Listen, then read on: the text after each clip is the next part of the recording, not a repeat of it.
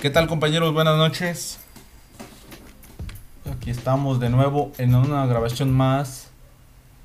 que esta vez corresponde a la onceava semana con la materia de economía de México y la globalización en donde para ser breves en esta semana analizamos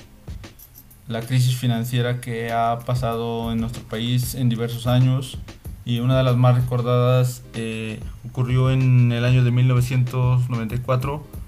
cuando el país sufrió una crisis financiera con la, el concepto de paridad peso-dólar en donde el dólar se triplicó lo que generó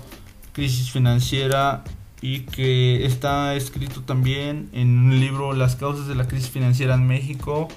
escrito por Genio Milan Valenzuela y nos dice muchas de las cuales han causado y van a causar porque este tema requiere de un amplio estudio, no solo por su delicadeza, sino que para el país es muy importante también tomar en cuenta, como lo mencionamos en clases, lo que es la balanza de pagos y un equilibrio entre las importaciones y, las exportaciones. Asimismo, para que nuestro país pueda crecer debemos dejar de aportar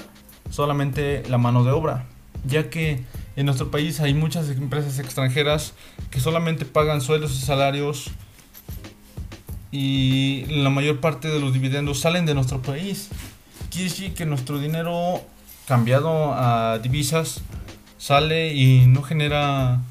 el ahorro y la reinversión para hacer crecer el capital. Bueno, en puntos macroeconómicos debemos de tomar en cuenta lo que es el proceso de producción que tienen las empresas y que también basado en nuestro modelo, el cual es el capitalismo, que es el mundo de las mercancías, en donde todo se compra y todo se vende. Esta debería ser una base para que la economía no se encuentre estancada. Ahora bien, como conclusión, en esta semana analizamos que todos los indicadores económicos están en relación con las empresas, pero vuelvo a repetir, debemos de apoyar a las microempresas mexicanas, ya que son esas las que pueden hacer este proceso de distribución y repartición equitativa de los dividendos dentro del país.